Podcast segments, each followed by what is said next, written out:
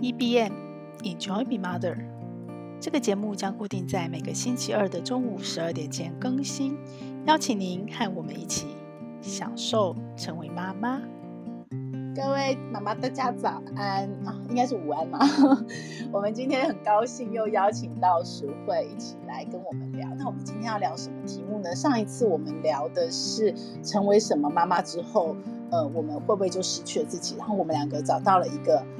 呃，不能说是绝对有效的方法，可是是我们两个自己在我们成为妈妈的过程中，我们觉得，哎，可能是还蛮不错的方式，可以让妈妈，呃，不要不要。因为妈妈“叉叉妈”这个称谓而感觉到自己就失去了自己。对，那如果假设你已经决定要成为妈妈了，其实最重要的是呃自我内在价值。但是呢，除了妈妈，你成为妈妈之后，其实永远不要忘记你还有另外一个角色。另外一个角色是什么呢？是妻子。你是先成为别人的太太，你才会成为妈妈的。其实成为妈妈的过程中有很多很多的委屈哦。其实不是来自于孩子，当然孩子一定有啦。像我被白眼或干嘛的时候，或是你做了很多为他做很多事还不被珍惜的时候，可是其实我觉得那个过程中更多更多的那个大大小小的冲击，或者是自己会突然觉得很委屈、很牺牲。哦、呃，我不晓得淑慧啦，待会淑慧可以聊。但是我自己有很多时候，其实那挫折感是来自于另一半。对，那可能有很多妈妈还会更多会来自于婆媳、婆婆啊。对，就是长辈的部分。对，所以怎么样？呃，即使找到自我价值，我们有办法进入婚姻之后，不会有委屈。我好喜欢这个题目哦，因为那是跟淑慧在我们在沙盘推演，就是我们在聊我们可以聊什么的时候，它出来的两个字叫成全啊、哦。我也很喜欢刘若英那首歌，不过那首歌的意思不等于我们今天要讲的成全。所以我们欢迎淑慧。我们今天要来聊怎么样在成全中不会觉得有委屈，然后什么是第三条路？对，嗯，淑慧早安，Hello，大家早安，好，我是淑慧。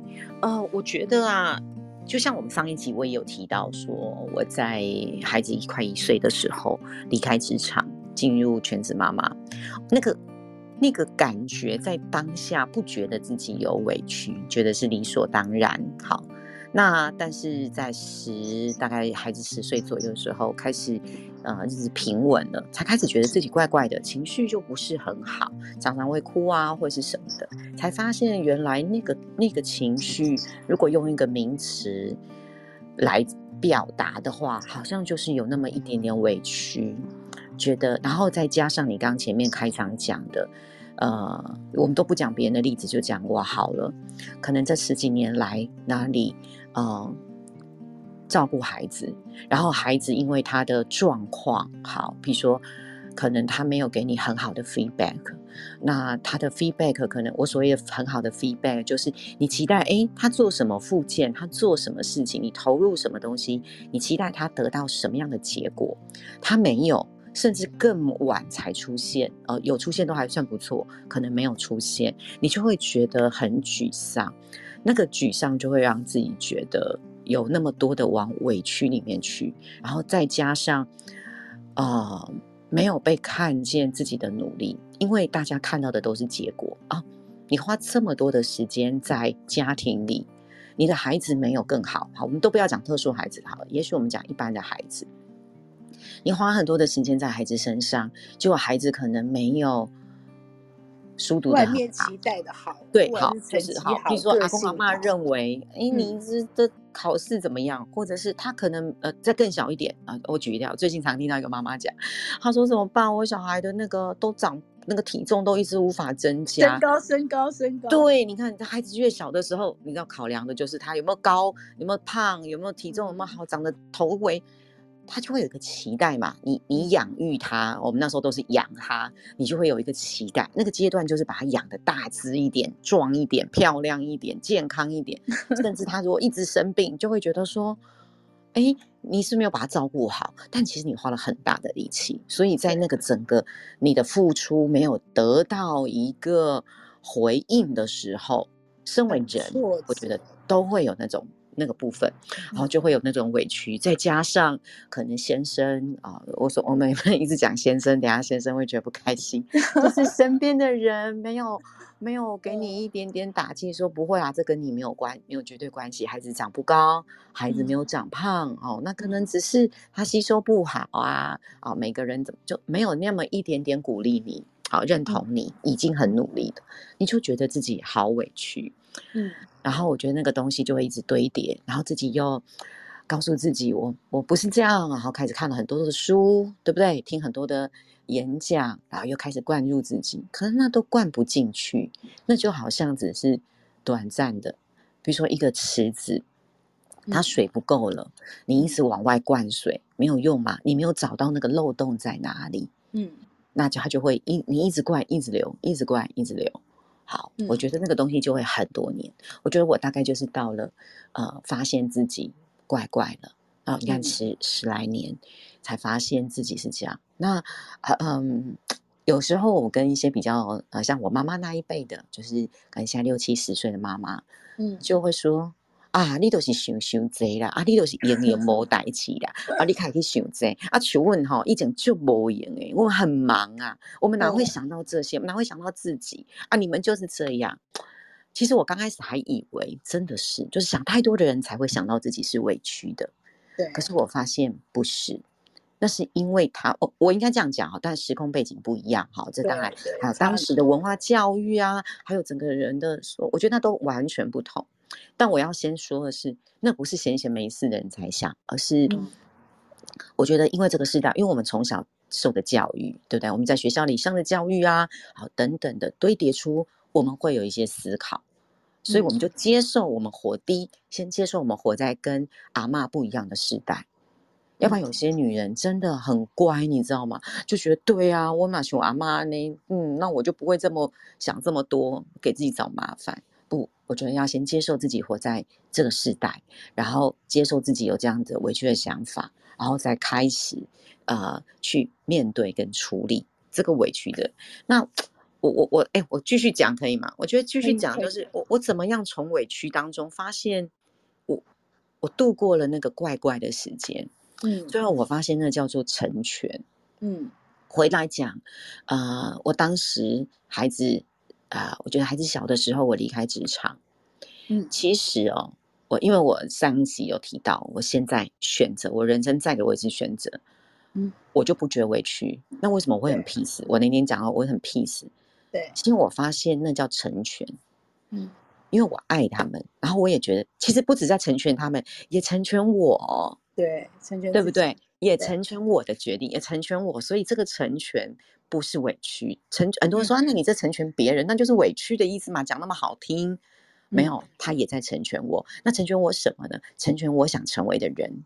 嗯，好，所以例如像这样，所以我成全了啊，在当时我的现场，我们就讲先生的工作不能停下来，我成全他把这件事情做好。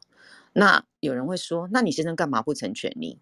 我们没有，我们做每件事情都不要管别人有没有这么做，你知道我意思？这是另外一个议题。好，如果大家绕这个，那就没有什么好谈的。嗯，好，那我就觉得他当时需要把他的工作、人生的那个工作的阶段完成，因为我也希望他有一个他，我看到他很开心，就像我为什么选择。孩子家庭，因为我看到孩子很开心，哎，其实我也很开心，哎，那个没有委屈。嗯、然后很多的特殊孩子的妈妈就会觉得说，呃。只要留下来的那一方是牺牲或委屈，哎，你知道最近哦，在特殊孩子圈里面，越来越多角色对换呢，很多都是爸爸在家里带孩子。真的吗？哎，真的。但是我告诉你哦，很奇怪的是，嗯、你看到这个的时候，你第一个反应都会说很好，对不对？但我跟你讲，嗯、很奇怪，那个妈妈圈里面啊，稍微年长的妈妈。就一开始很羡慕，就说哇，你看他这个这个新世代的人，呃，夫妻真好。你看这个先生会为太太着想，好，我们先生就不是这样，嗯。但是你知道，过了几年之后，就开始觉得说，哎，啊，正先生没有去工作，这样好吗？哦，哎，你知道，你 你知道，觉得你你会觉得总会有这群人讲出这句话，然后我就我就在这个圈子里说，哎，你们很奇怪，当时是谁说？很羡慕人家夫妻这样的，对不对？角色，嗯、啊，你现在还还替人家担心，人家的爸爸没有去工作，会不会跟社会脱节？嗯、你是怎么样？你是拿你自己过去认为跟会跟社会脱节，嗯、去套在，然后还还更多的遗憾呢？你不觉得很妙吗？嗯、他更多的遗憾，爸爸讲到的之前讲到的社会文化的整个框架啦，我觉得。对啊，它影响到你的价值观，跟你底层的逻辑跟价值。所以，你知道，就是不是只是全职妈妈？今天如果是全职爸爸呢？其实全职爸爸压力比全职妈妈更大哎。对，那大家就 会更觉得他委屈哦。对，所以大家好像，所以我其实觉得，大家好像把一个价值观建立在说，只要没有社会产值，嗯，没有社会地位。没有经济收入，嗯、那他的价值就低落，跟性别对啊，当然有点关系啊。你跟就像你说的，男人可能就会更被整个社会主流价值。底层的是那个产出啦，然后那因为不管怎么样，不管是爸爸妈妈在家里的就没有定价嘛，你的产出是没有价格这件事，没有商业的定价嘛。虽然有很多服务都有商业的价格，可是。你回家就是没有领薪水嘛，你没有创造产值，可以经济这样循环，所以它是最底层。然后再往上一点，那这个底层到底是男或女，可能又加了性别。对对，所以爸爸其实会更委屈，全职爸爸就是更委屈。但是哎、欸，真的这个世代真的还蛮多，像我在学校里看到很多哈，你说荒野，但是假日的时间就很多爸爸参加。嗯、我现在在学校啊，参加呃国小的志工团哦。我不骗你，你说当家长，你说当家长会长很多的爸爸，那因为他出钱嘛，只要假日来开会。对，志工是平常要去的，对不对？对。我告诉你，很多的爸爸，很多，而且他不是只来一次，就是只是为了说啊，给孩子。我觉得这是好棒的事，你不觉得？然后那我就我就也好奇说，哎，那这些爸爸都不用工作吗？哎，有哦，人家爸爸有工作哦。那我就说，哎，那爸爸怎么有空来？我后来发现，那个是一个心，他想要为他的家庭付出，他想要为他的孩子付出，他想要关心，他想要了解这个学校，或者想要知道这是什么，所以他调整了他的工作时间，所以来了，他愿意，对不对？对，所以淑慧，其实我们上一次聊完以后，我自己深深的想这个题目，想了很多。其实我自己会觉得，呃，要再加上三个字，成全才不会有委屈。你知道吗？嗯、对，就是因为爱。对，你如果是因为爱的成全，你不会觉得委屈。可是如果你是因为不管我们刚刚说的，哎，别人外面怎么说，角色怎么说，文化怎么定义，甚至是权威，甚至是现实，就是我所谓的现实是，嗯，可能爸爸就比较赚钱工作赚的比较多啊。即使是这样子哦，因为这个现实而妥协，我觉得妈妈都会觉得委屈。我虽然赚的少，可是。我也是可以赚啊，就可能当下你因为现实不得不这样做选择哦，那就妈妈留下来照顾孩子。可是，可是妈妈心里还是会有委屈。我自己觉得，我觉得我想了很久很久，真的是必须要加上“因为爱”这三个字。就像我们在谈恋爱的时候，你帮谁多做一点，你不会觉得委屈，你唯一会生气就是他没有回应或他没有发现。对，但如果他是有回应的，双方彼此是。因为爱而成全，然后而且彼此都知道彼此的这个为爱的举动，都看到，甚至是有回应。其实我觉得这个应该会是一个相对稳定跟幸福的关系，就比较不会有那么多的矛盾冲突。我我自己嗯，嗯，我觉得如果没有那三个字，就会冲突不断。嗯、对，成全还是会有委屈。那我其实也也就分享自己一个经验，就是说。对，因为爱，然后你成全了我们的另外一半的工作，或者是某个呃阶段的什么追求。我就举个例来说，啊、呃，三年前我先生想要去念 EMBA，对，那很多人就会觉得说，哎，为什么先生要去念？他不是为了一个哦，当时哈、哦，他不是为了一个职涯的发展必须去做的事情。那如果你是必须，嗯、你就会大家觉得说，哦。你得成全他嘛，就是现实嘛，不得不、啊欸、对，但不是哦，被迫成全，因为哎、欸、对，但他不是哦，因为他当时他在呃职场上，他觉得嗯，反正就是人生，他觉得他想要去念点书，然后刚好反正有个机缘，好，那为什么特别提 EMBA？是因为他跟一般的硕士不太一样，是他除了学业以外，他花很多的社交时间。好，就是大家有时候大家就会觉得哇，这个真的蛮累的，那个累就是要花很多的时间。那我记得那时候他要去考。然后我也当然鼓励他嘛，因为他本来的个性就是喜欢学习新东西，然后想要那时候日子就他也很郁闷啊，觉得日子就这样过啊，人生就这样吗？好，等等。那我也觉得他，诶，他找到一个让他有兴趣的东西。好，那现在问题来了，他的职业就是他的工作时间是不会减少的。嗯，好，那他额外做这件事情，他除了念书时间以外，他可能还会多比较多的社交，不然他干嘛去念这个？哈，就是他想要。那我那时候就踩了一个点，呃，因为他考的那个学校，他是有两个时间的班级，一个是假日班，一个是周四班，就礼拜四，啊，平日的。那大部分的人都会去考假日班，因为你还有工作嘛，你不可能一直请假，甚至老板也不会准你假，好，等等之类，那就有个周四班。那周四班通常就是有一些。反正你可以的，而且再加上哦，周四班的名额比较少，嗯，因为可能学校也认为比较少人会来考，所以他开放名额没那么多。他开放名额比较多的，比较给的是假日班，对吧？对。然后我就跟他说，而且那时候就是你那时候就是你报名了，你报名周四班，你就能考周四班。然后你报名周六班，那有些人可能会想要考上，就去考那个名额比较多的，你会。你可你会觉得你几率比较高嘛，对不对？因为录取名额比较多。对，那你因为你也不知道到底多少人报名，那不管他，至少看起来，你看表面上看起来那个录取人数的比例就差很多。嗯，然后我就跟他说，因为我很在乎，因为你的上班都还是会用到假日，如果你念书再用到假日，那请问你到底什么时候跟我们大家跟我们家人在一起？我说这个是我不能接受的。嗯，所以我想要讲的就是那个底线要踩下去。就是你成全他，但有一个底线。就算因为爱，我觉得没有每一段关系里都应该有一个界限，就是底线的意思。然后他也认同。现在走，当然这个是啊，我们家的共识，一直以来，不论他念不念 EMBA，这是我们家的共识。包括我的人生下半场的职业选择，我们也是这样，他自己也是这样。好，所以他就说好，那他考周四班。我觉得真的是感谢上帝。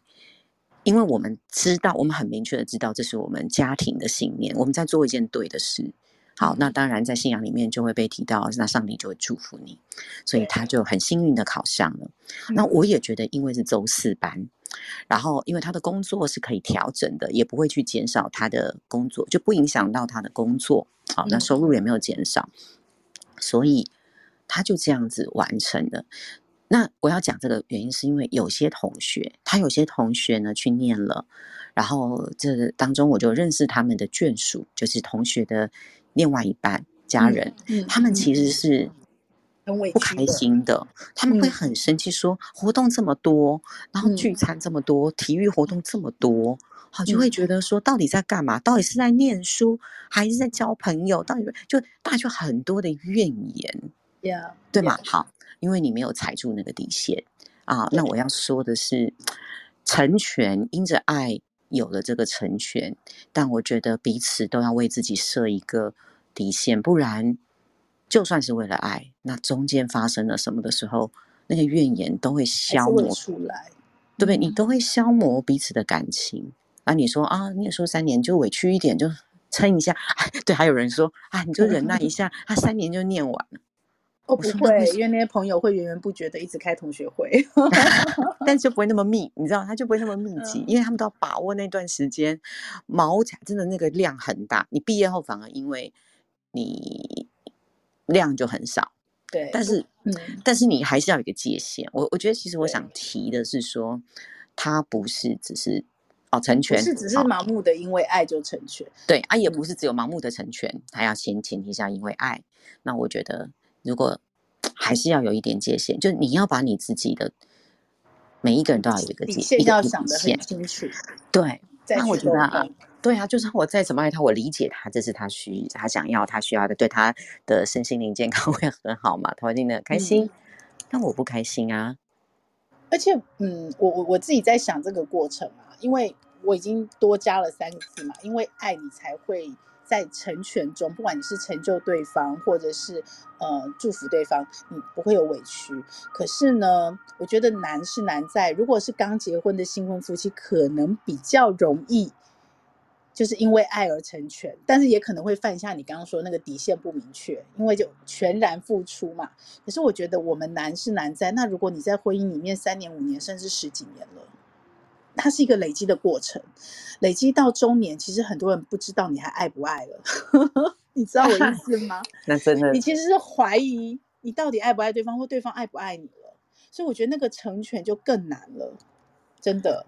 就是你刚刚说的底线这件事是有，我觉得那时候可能底线很明确，然后底线很多，毛很多，但是那个爱不确定。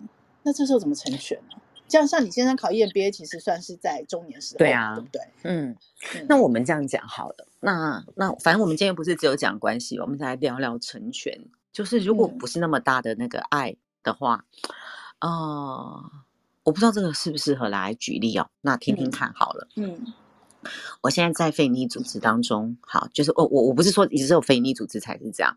嗯、我说现在在我的这个职场上，你看我们也没有那么多爱嘛，对不对？好，但是我我我们我们在做某一个案子的时候，然后我们遇到一个年轻人，嗯、好，那但我。我如果按照职场的工作，我会觉得这个年轻人的才能还不到做这件事情。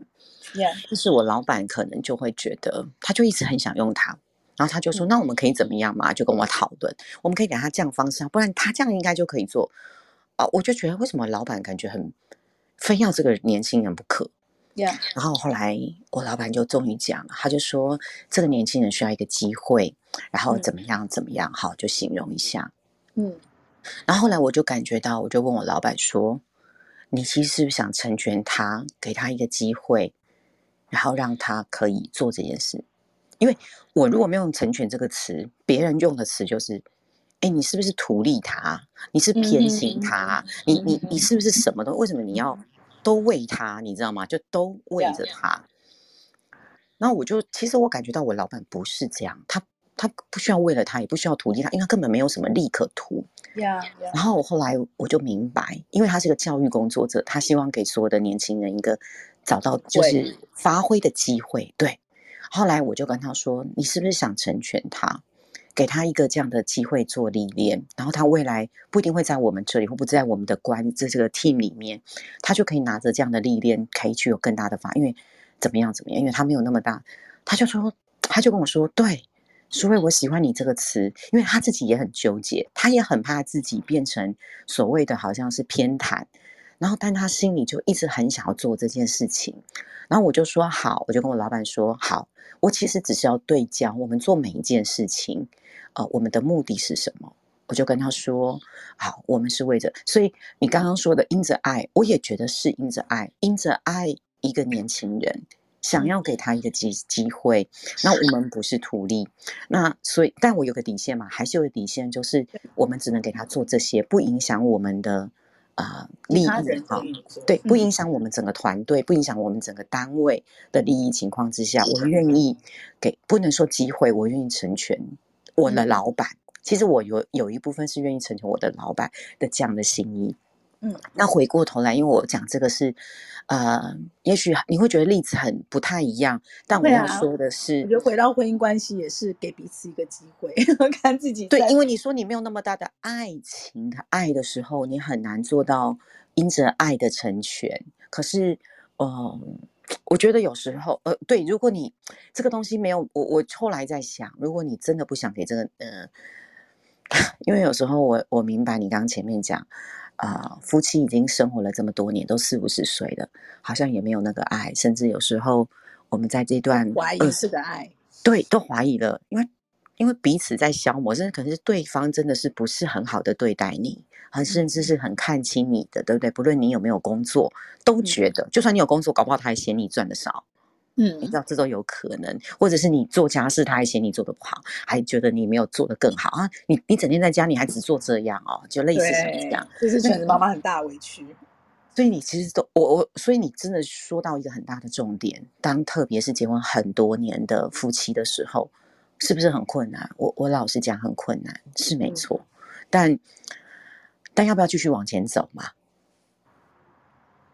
这就是一个，我觉得是鸡生蛋，蛋生鸡的问题。对，但是我我其实一直在观察这件事，因为我自己也一直在，就我们两个可能都属于那种会一直觉察、一直想太多的人，然后，所以我其实一直在观察年轻世代对于婚姻的关系。我看到好多好多，呃，尤其是有出来发声的。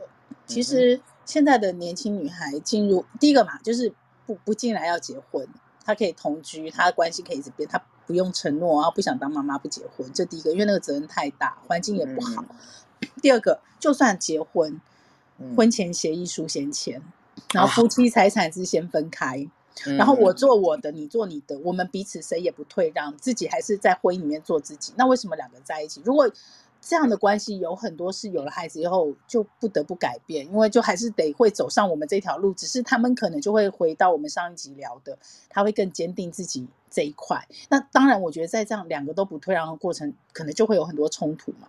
嗯，所以很多冲突的状态下，离婚这件事就不稀奇了嘛。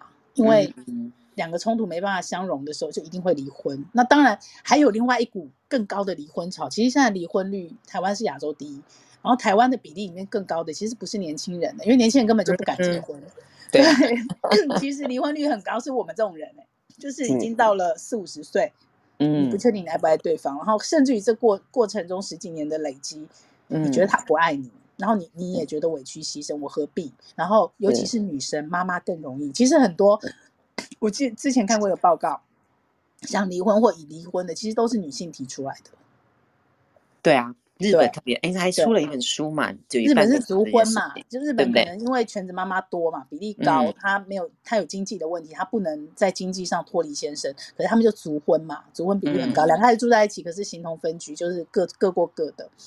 所以我，我我其实一直在长期观察这样的一个趋势，然后我就一直在思考，到底我们最后决定，我们选择进入一段婚姻关系，我们要的应该就不是独立的他跟我嘛？因为如果是这样，我们就不要结婚就好啦，就分居就好啦。即使反正现在你就算分居状态有孩子单亲，这个也越来越开放了嘛。但你还是决定要进入婚姻关系，是为什么？我觉得一定是。我之前也有一本绘本，然后我好爱看绘本，就是有一个缺了一角的圆，一直滚，一直滚，是因为你可能觉得说，在这个这个世界上，在这辈子，你可能会找到一个人，绝对没有两个一模一样的人，但是你们俩可以契合，你们有可能两个人成为一个家嘛。嗯，那这个时候，可能夫妻的共同利益都是看那个家，而不是看你或我。嗯，对不对？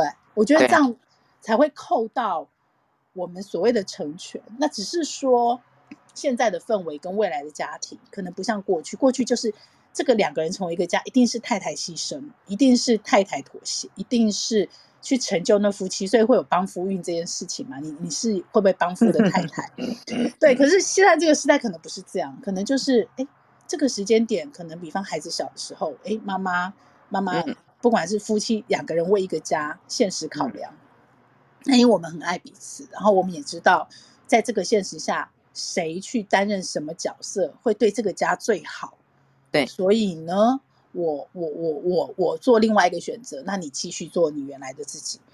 可是有可能孩子大了转过来以后，如果说啦，我觉得在这个过程中，先生是感受到太太是在因为爱成全他、成就他的时候，嗯，嗯，原则上很有可能那个先生是回头等孩子大了，太太可以出去有一片天的时候。他会回头来支持太太的，会来成就成全太太的，但也有可能就不是哦，就是前面 先生觉得理所当然，这本来就是我们彼此的角色。嗯、那我觉得到四五十岁的时候，这对夫妻可能就会离婚。嗯，太太就会想要去发展自我，然后先生就觉得莫名其妙。嗯，对，所以嗯，其实我我哦哦，这样有点。我我刚提听到你一讲，我就越越、嗯、越讲，我就越觉得原来源头是在于一开始，嗯，我们怎么对于爱这件事情，对关系这个东西，不论是结婚，就是我们一旦两个人进入到一个两个人伴侣关系的时候，你是怎么看待这件事的？去定义这个关系？对，你就是一开始认为自己可能我们两个人的关系不会走到后面，嗯、也许是对方，也许是自己。所以我们就有了一些所谓先设了一个退路，嗯，呃，说是保障自己，说保障对方，可实际上我觉得内心的层面是对这个关系不确定吗？不相信，你没有对你，你没有打算嘛？你只是想没有打算全然投，你没有对。那就像我们刚刚讲的，就是如果假如期待跟你不一样的时候，你的选择是放弃还是哦？原来期待不一样哦，哦，没关系啊。那我们来想想看，怎么解决新的关系？怎么去建立更好的关系？就像我们现在要说嘛，有没有可能有第三条路？嗯，没错。他跟你的期待跟我的期待不一样，跟先生期待跟太太期待不一样，跟我们一起当初，甚至跟我们一起当初的期待也不一样。那没有关系嘛？那有没有可能我们还有第三种选择？还不确定有没有爱，但是我们给彼此一个机会 去找。对，除非我我我我现在不是说大家不能离婚哈，就是我要说的是那种真的很过分的，好违反道德、违反法律的，那，啊、那当然要结束关系。对，可是不是这种情况之下的，那为什么我们你看哦，你刚刚讲到一个，我都还没有进入婚姻，我就签了一个这个协议，哎，嗯，对方都还没有犯罪，你就先认定对方会犯罪。哎，也不不一定啦，婚前协议不一定是犯罪啊。对对，对不起，我用词错，就你你都还没有确定，你就认为你们会分分开，对不对？我对这件事是中立的啦，但是的确，我觉得就是会有前因后果。你做了这个动作，一定就会有因为这个动作后面的一些就会不一样嘛。就是你看待彼此关系跟承诺会不一样。我我有一个朋友就跟我说，哎，淑慧，因为我们也聊过这个东西，他就说你会这样想是因为你没资源。嗯。你才不需要签婚前协议。如果你是那个有资源的人，你就就是你可能自己婚前已经有一间房子的女性，自己很会赚钱了。哦，甚至不只是钱，包括你认为你是一个比较爱对方，如果对方对不起你，你就、哦、你要有些人的婚前协议是这样写的哦，不是只有指财产，对，针对外遇就是这样写啊。如果你有一方发生什么什么，所以你就怎样怎样，你就立马离婚，不用你知道，就靠这个婚前协议，不用去打官司了，类似像这样，你就不用一来一往啊，在里面纠葛这样。我就说，我我觉得朋友就我我嗯，我要说的是，我跟朋友聊过这件事情，哈，嗯，那我觉得大家都会很坦然的吧，就说啊，嗯，那是因为你不是那个所谓的有资源的那个人，OK，啊，我就想说啊，你是说我比较丑，我比较不可能外遇吗？不是，但是开玩笑，我的意思是说，哦，不是，不只是我们没有钱的，他意思就是说你是没有资源的那个，所以你根本不会去写。我就其实我也冷静的问我自己，是这样吗？嗯，但是。我觉得也不完全是，我们现在撇开经济好，或者是这个资源的部分，嗯，我怎么看待？应该这样问自己：你怎么看待你要进入这个新的关系，婚姻关系？这个是有法律效益的关系，而不是伴侣。要不然你干嘛签协议？如果你是男女朋友，你根本不需要，就因为他卡着法律，对，你才要签这个东西。那为什么？因为你觉得应该可能。有可能会不如你的期待，当然嘛，所有的事情都不可能跟你想的一样，你又不是上帝，对不对？你又不会预知能力，所以我其实甚至觉得所有的事情应该都跟我们预期不一样吧。好，那我们只期待我们，我们好像只能接受比我的期待更好的结果，我们无法接受比我们期待不好的结果。嗯哼，但是什么叫好与不好？哎呀，就又回到我们知道。比较年纪的念，对 嘛？什么叫不好？这个东西就像啊、哦，我讲一个例子。其实照顾小米真的很辛苦，我到现在我都不会说。我告诉你们啊、呃，这种身心障碍的孩子也有他好的一面。嗯，有，那是因为我怎么转念看他嘛。对。但是我跟你说，他要不要花比较多的钱？要。他要不要花你比较多的钱？要。他要不要给你很大的限制？我们刚刚前面有聊过，要。嗯所以种种客观的因素，这个跟文化价值观无关。这是去到美国也一样，去到欧洲也一样。但是你怎么看待这件事情？但是我要说的是，就算没有这，你认为的幸福是要挪去这些困难跟限制才有幸福吗？嗯，不会啊。这个现实就像我们刚刚聊到，即便有这个限制，你还是可以幸福啊。嗯，就像你刚刚我们前面聊，即便孩子在小学阶段花我们很大的力气。但我们还是一样可以幸福，这到底是什么？就是困难跟幸福是可以同框的嘛，所以就是叫第三条路嘛。我们过去一直认为要幸福就要把困难拿开，然后有困难的人就不会幸福，有幸福的人就不会困难。没有，是有第三条路，幸福跟困难是可以同框的。嗯，怎么会没有呢？就是有啊。我现在啊，我不敢说别人，就嗯，甚至我我我有时候跟别人聊到这个概念，这是我的体悟啦，这不是我的论点，嗯、这是我的体悟。当我提出这个体悟的时候。我只是分享我的体悟，然后这个体悟对我来讲有很大的帮助。很多的人，有时候我在外面分享的时候，台下的人，嗯、他们都不是身心障碍的父母，是不是身心障碍者，但他们竟然有共鸣，那就表示大家其实都明白这个道理，嗯，对吧？就是一定有第三条路这件事，嗯，对吧？嗯，但是大家都觉得没有，就是脑中就是想的，就是应该是说，如果在冲突的当下。情绪这件事情没有办法很冷静的放下的时候，那个时候一定都没有第三条路。那通常你能够把情绪拿走，然后开始比较客观冷静的去分析，甚至两个可以讨论沟通的时候，就一定会有第三条路出来。嗯、我我自己的经验是这样子啦，对，就是我觉得要让自己开放啊，当情绪过，不管情绪是在当下，或者是过了以后。的那个冲突的情绪过了，我觉得如果一直没有给自己一个开放的机会去想另外一种可能，那那那个情绪或是所谓，甚至可能一开始是一直放不下，后面就变成是遗憾啊，应该是什么之类的。那有时候我们像我自己好了，我刚刚讲的那个题目，那也不是我一开始就有了，就是啊有这样的孩子，有这样的生活困难就有的。那真的是岁月的累积。那，但是我回想哦，那我为什么可以有这样的体悟？我在猜是我自己个性里面哦，包括做人做事都一样。我觉得应该有第三条路。嗯嗯嗯。然后我觉得还是回到一个，我我因为我需要往前走嘛，我需要活下来嘛，对不对？对。你要怎么好好？你要怎么活？你要自自在的活，还痛苦的活？那我选择的是。对得起自己自在的部分，那我只好去寻找第三条路。我觉得这个东西就是是一个循环，然后一连串，这真的是没有啊、呃，没有一定的。我觉得这这是一个非常，哎，每次跟你聊我都觉得非常有意思。越挖越深，对，它不是什么大道理，它就每个人自己去去把自己干到的、得到的，然后去再重新整理你。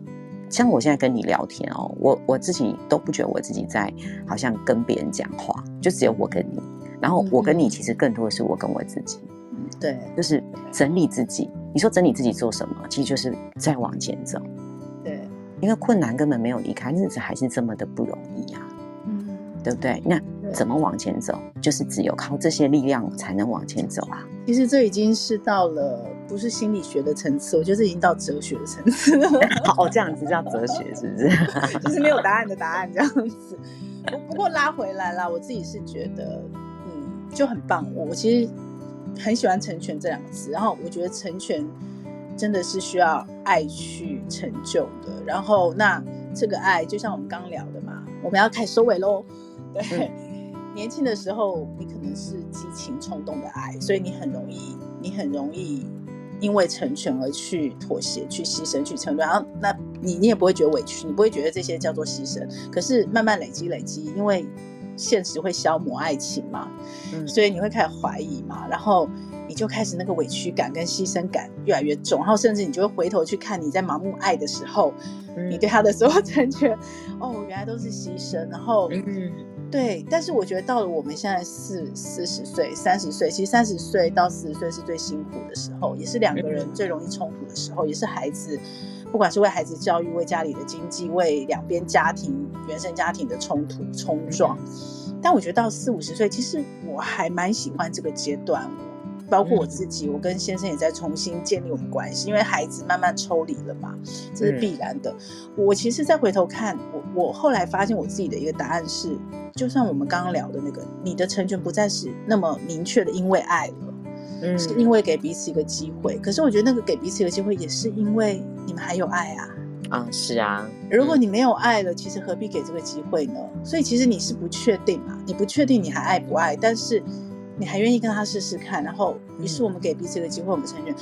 我觉得一旦这个关系打开了，一旦这个点两个都愿意踏上去，然后而且两个都走上去，而且是两个都彼此，因为想必走到这一步是有沟通嘛，不管你是呃找咨商是一起沟通，很严肃的沟通，还是平常两个人有独独立的时间聊聊天，吃个饭聊聊天，讲讲话。反正总是有沟通有流动，你才会有这一走到这一步嘛。那如果这一步一旦开启，我其实觉得他很有可能会是五十岁六十岁那种比较圆满的夫妻关系的起点，因为给彼此机会重新再认识彼此。因为这三十年你们在一起，这十年二十年三，其实两个人都改变了，因为我们人都一直在变嘛，不管那个改变是因为彼此的角色。嗯，因为彼此在职场上的成长，因为彼此在我们刚刚说人性啊、哲学这个层次的成长，总之两个都变了。那两个人都变了之后，你后面的五十岁、六十岁的婚姻关系没有了孩子了，这个主体很消失了。你如果不是顶客夫妻，我觉得顶客夫妻是一开始就就在这个关系啊，对，在这种对。但如果你没有了孩子，有孩子的爸妈，可能在中间就会有很长一段时间是忘记自己，然后也忘记对方的状态，没有意识的状态去过下去。但是到了四四十岁、四十五岁要跨入五十岁这，我其实觉得很多夫妻可以给彼此一个机会，然后去讨论、去聊聊成全这个话题，然后去开始慢慢的，就算前面是太太一直在帮先生的，那有没有可能在后面这段关系彼此成就、彼此支持，然后变成一种新的成全的关系？其实我觉得这是很美的耶。嗯，自己觉得真的很美的关系是啊，就是看，但是我们欣赏嘛，对啊，我就觉得你在讲的时候，我认同，然后价值观相同，我就甚至连你最后说的那个这样子好美，我都觉得对。但如果今天不认同或者是无法理解，其实无法理解那个到底那个美是什么概念。觉得，所以我也非常喜欢“成全”这个词，至少到目前为止，好，我们想得到的，然后现阶段啊，我们喜欢的这个词，那有没有可能有一天我们还有？一个更适合的词，我相信是会会啊，一定会啊，因为我们不断在学习跟进步啊。对啊，所以我觉得就是现阶段，我觉得哇，这真的是至少在我人生历练当中，我觉得这是一个适合的词。对啊，所以我们那天聊天，你突然这两个字讲出来的时候，我有那种你知道眼睛闪到有哦，对，就是它了。我想了那么久的问题，哦，就是这两个字了，这样子。嗯。只是我再细想，再想更多，就觉得哦，可能还有一些些。前提，或者是还有一些些事情要再去更深入的去去解释它，或者去定义它，嗯，才能让自己更清楚。这样子是 OK，好，太开心了。好，我们再我们再来努力想下一次要聊天的题目。很开心，真的很开心，可以就是一段时间可以跟你聊天。嗯、我觉得对我自己来讲啊，真的是一个很。很棒的一个，不能说充电，我觉得就是把自己稍微整理一下、归纳一下。那归纳完之后，真的就是对我来讲是一个充电，我觉得很棒啊。你说疗愈哦，对于我来讲，有现阶段的我倒不是疗愈了。好，每个人都有不同的阶段，嗯，我觉得是整理之后对我来讲就是一个像是再打了一点气啊，对不对？再加了一点东西，然后有了一点力气再往前走。对，对我来讲，okay. 谢谢你。好，那我们再约下次聊天的时间喽。那也希望。听我们节目的你们，跟我们一起有了一些新的收获跟启发，一起享受成为妈妈。嗯，嗯好，好，谢谢大家，这样哦，拜拜，拜拜，拜拜。这个节目会在各大 Podcast 平台播出。如果你喜欢我的内容，要帮我分享给你更多的亲朋好友哦，这样才会有更多的人看到它、听到它。然后也请你帮我在 Apple Podcast 留下你的留言，以及帮我按下五星好评，这样我才能在排行榜上被看到，被更多人听到。谢谢你，希望我们一起来享受成为妈妈，享受快乐。也享受痛苦，让我们一起来享受成为妈妈。